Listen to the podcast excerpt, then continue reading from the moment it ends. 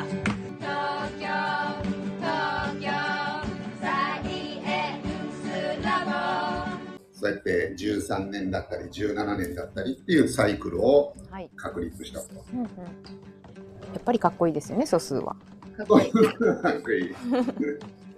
かぶらない。素数じゃないサイクルでこう進化してきた生き物っていうのは他にもありましてサイエンスラボでね最初にちょっと話が出た竹ですよねねそうなんですよ。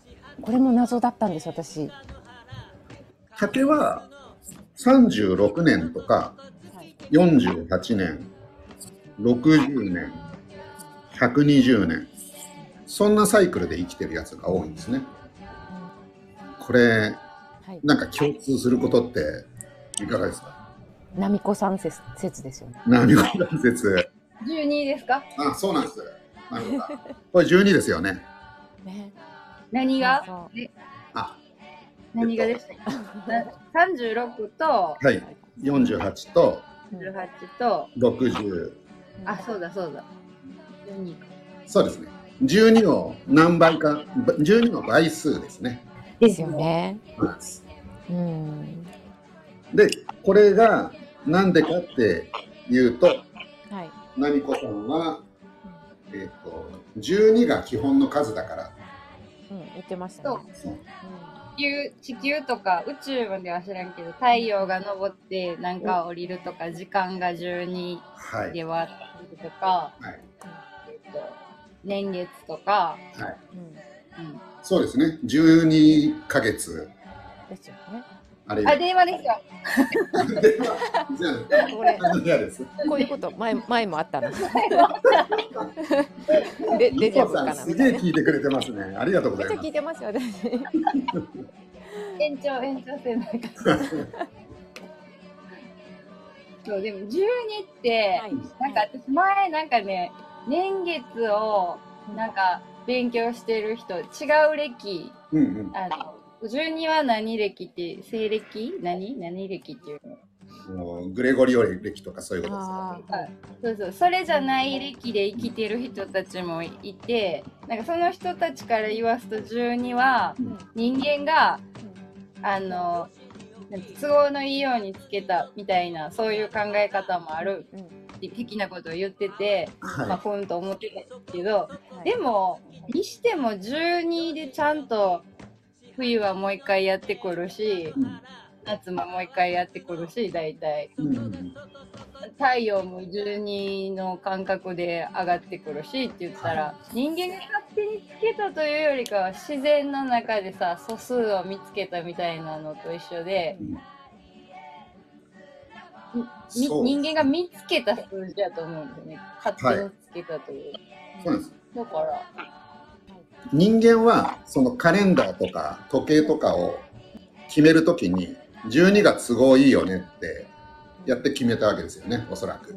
自分の生活を12にしようっていうふうに決めたんですけどじゃあ他の生物も12が都合いいからそうしようって決めても別におかしくないじゃないですか。同じ生き物だから。うん。で竹もそうしたっていうことなんじゃないかな。と12こう竹ってはい。その一回花が咲いてで枯れたら竹自身も枯れるんですよね。そうなんですよ。不思議ででと一回途絶え途絶え途絶えるじゃないけどまあ花だから次に送ってるのか。そうなんですよ。例えば12年のサイクルで生きる竹っていうのをで説明すると親の花が咲いてで種ができてで親は死んでしまうんですね。一気にそこで。で子供たちがわーっと生えてきて12年後にまた花を咲かせてそこで一気に枯れてしまってで次の年からまたその子供たちが、えーの12年が始まるっていう。そんなサイクルで生きてるんですね竹は。だからこれってまあちょっと素数ゼミと似てるんですけどじゃあなんで滝はそんなことやってるかっていうと東北大学の論文もあって、はい。まあ、それを見てるとあ奈美子さん正しかったんだって思ったんですけど。東北大学です。そうです。あの奈美子さんはこの竹に関してはすごいですよ、東大にも名前残してますからねあ、そうなんですか？そうですあのー、三河の原ラジオっていうのをやってまして、はい。三河の原ラジオ内で、その、東大が調べてる研究のお手伝いをしたので、名前を残してもらったみたいな資料に。また、お時間ですよ。すいませんもしもしはい何か、なんだっけ？えっと、うん花かと思って違った時ありますよね。病気だった。竹の花をなんかみんなで、あのー、この三河原っていうところでみんなで探して、うんうんあの竹の花探しをずっとしてて結局見つかったんですけどなんかすごいそっくりの病気のやつがあってそうそうそうそう。聞きました、そこ。鳥の巣病やったかな何やったかな天狗す病ですね。あ天。狗病だうんそうそれをそれは結構何個もあったりとかしてそれの写真を撮ってあの東大の先生に送ってあこれは残念違う。あこれはそうです。ちょちょっとちゃんと東大のなんか支部した、それ。うん。うんなって貢献してるんです。そうなんですね演習演習林が京都にあるとかおっしゃってました。あそうみたいですねなんか演習林の見学会とかもやってるらしいですよあ、えーそうなんだ。うん見てみたい。でも、この、その、えっと、周期ごとに、まあ、種類ってきっとあるじゃないですか。はい竹の種類わかんないんですけど、これは36年とか48年とか、で、想像するに、最近私、嵯峨野のあの竹林に行ったんですけど、はいあの、あの、その年の、その周期の種類ごとに竹ってきっと密集して生えてるんですよね。ってことは、そのあの竹林が一気になくなる時があるってことなんですよね。あると思いますそうですよね。うん不思議だなと思ってそれ考えると、あだから今まで繰り返してきたってことですよね。それを全くない時が。そうなんですようんで、あのー日本には竹が500種類ぐらいあるらしいんですけど、うんまあ、それが36年だったり48年だったりっていうので、ではいメジャーな竹っていうのは3つあってはい。マダケ八区孟宗竹うんこの3つ有名にはい。うんうんうんタケノコで食べはい。はい。でマダケと八区は120年周期なんですね120年。はいでえっと確か八区がぼちぼちその120年目を迎える時期に来てましてにあ、そろそろ。そうなんですよ。2028来ま年だね。八区ってその八区はでも、はい。八区は全部一緒なんです。ここ全の東京の八区と大阪の八区、はい。同じ周期ってことになってるおそらく今そう考えられてるんですね。えー、そういうことね。はいなんか配信で竹が一気に枯れたからプラスチックが発達したとかおっしゃってました。いや。めちゃくちゃ聞いてくれてますね聞いてますほよん。まに1960だから年代。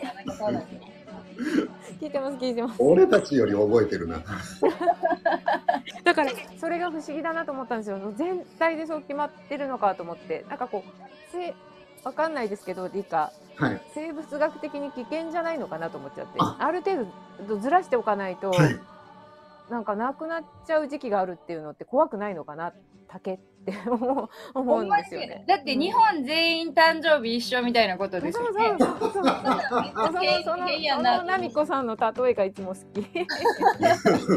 いやすごいですね本当にそんな発想でもね、そういうことでしょ？そうそれって変やなって思いますよね。みんな生まれた時ちゃうんちゃうのって思いますよね。そうです。それが不思議そうですね。なので東北大学の論文っていうのはそこがメインテーマなんですね。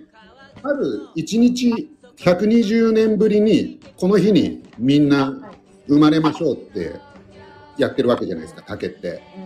じゃあその日がたまたまものすごいことが起きる可能性ってありますよね。うん、例えば大洪水起きちゃって種流されちゃうとか、まあ、台風が来るとかうん火山でも大変なことになってるとかうんじゃあそれが120年ぶりにたまたま重なったらどうなるのっていうことで、そうですよ。はい、わざとずらしてるんですね竹は。ずらしてるんですか？はい、基本的に120年に一度一気にやるのやるんですけどあの走り咲きって言ってちょっと前に咲かせたりあるいは遅く咲かせたりっていうことが部分的に行われるんですよ。それが1、2年ちょっとっていうのが1、2年ずれてるみたいな、そういう感覚で、100なるほど。120っていうのを大きく考えたら1、2年なんかちょっとみたいなこと。まあそうですね。そうなんです。そうなんです。うん。だちょっとずらして保険をかけてるんですね。ああなるほどね。かけてるんじゃ。じゃあ、にじ2028年でしたっけ、次。そうですって言ってたの。すごいな、めっちゃ覚えてますね。びっくりするわ。好きで聞いてるすご。い。す好きで聞いてるので。ってことは、ごい。ちょい前からフライングさんたちがいるってことですそうなんです。で、これなぜそうやるかっていうと、竹ってちょっと竹やぶを思い出してみると竹やぶの下ってなんか葉っぱがいっぱい落ちてるじゃないですか。うん落ちてます。ね。で例えば、えー、と2028年が全体がそういう、あのー花を咲かせる時期だとして今、はい。部分的に花を、まあ、つけたとしてもはい。そこの種ってあのいっぱい落ち葉が落ちてるからはい。基本花をあの、まあ、成長することってないんですねはあ。うんうん。だからまあ無駄打ちになっちゃうんですけどうんうん。でも万が一そこでなんかすごいことが起きちゃった時にその子孫だけは生き残るかもしれないだからわざとずらしてはいはいはい。あありがとうございます はいすいませんいただきますワンドリンク制なんでコーラ頼んであ、そうですか。ですちょっとずらして、えっ、と、もし本体がなんかすごいことが起きてやられちゃった時には、そのずらした方を、えー生き残りさせようっていう、そういうシステムですね。これ、ジェネット混在型競争回避仮説っていうことなんですけど、ット混在型。破竹は120年周期なんだけど、他に60年周期とか、えっと、48年周期とか、36年とか、そうすると、いろんな竹が、サイクルが合ってきますよね。これ、合ってきますね。はいいつか合ってきますね。そうなんです。60年サイクルのやつと120年サイクルのやつとか。うん。そういうふうにした方が、はいそう、素数じゃなくて、今度はなるべくシンクロさせる戦略を取ってるんですけど、そうすると、ずれたりしてると、120年周期のやつが、やったらこう、もう竹やぶ作って、下に葉っぱが落ちてて、成長できないような状態になってる時期に、はい。サイクルの短い竹がいくらそこで種をまいても成長できないじゃないですか。だから例えば120年サイクルのやつがたまたまもう今入れ替わりの時期とかに相乗りして自分も、えー、とそこでサイクルを合わせた方が得だねっていうふうに他の竹も。合わせるようにして今どんどんどんどんそうやって12の倍数で生き残りを図ってるんじゃないかっていうのが竹で言われてる説ですか？このジェネット。ジェネット混在型競争回避仮説ジェネット混在型っていうのはいろんな種類ジェネットってあの、あのーあの遺伝子のことでいろんなうん。あの種類が混ざっているんだけどはいそ。の人たちが一緒になってうん。無駄な競争を回避してあ生き残りを図ってるっていう。ーなるほどね。うん面白い。え、じゃあ、これって、はいその、12の倍数が基本だとしたら、はいいつか一緒になるってことですね。120で揃うのかもしれないですね。将来的に。120で1回。うん120で、まあ、全部の例えば120年周期を目指してるのかもしれないですね。あでもそうすると、そうするとでもなんか種類が全部こんがらがってそう家畜が家畜で折れなくなるかもしれない。アイデンティティ。なんだろうか。犯されないだろうかと心配ですけど。混ざってしまったらものすごくこうあまあ知らんけど。そうなんいやそうなんですよ 結局俺らじゃああの一緒になっちゃった方が早くねみたいなことになっちゃうんでうん、そうそうそうそう。でやっぱりそこはまた今度は孤独を目指す種類もう んなるほど。いるはずでだ実から人は間に似てるんですよ、竹。はい人間に？人間に波似てる。骨折が今。ふみこさんの似てる？人そう。間似てる、うん似てませんか？だって。そんな、そんなみんなと一緒になりたくはないみたいななる。ほどね。そういう人もいますしねうんなるほど、ね。でいたいみたいな。はいはいはいそっちに寄っていくとね、必ず出てきます。出てきますよね出てきます、出てきます。面白い。すごい。でも逆になんか素数やと思って生きてきたから、こう、やっぱり住人になりたいみたいな人もいるだろうし。そうですねそれ人間の場合でもそれってどっちが正解ってこともないじゃないですかはい。ねやっぱり普段はまあみんなと一緒になるべくこうね同調してやってった方がいい部分もあればはい。まあ、素数的なやつがでっかい仕事をすることもあるし。自分の中に素数がおるかもしれんしね。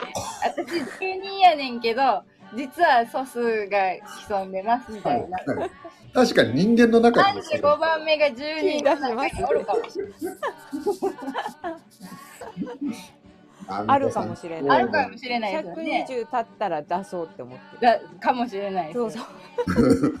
皆さんの中にもあるかもしれない。めっちゃおもろい。そうそうあなたの心の中の素数は何ですか？そうそうそうそう。何番目ですか？そうそ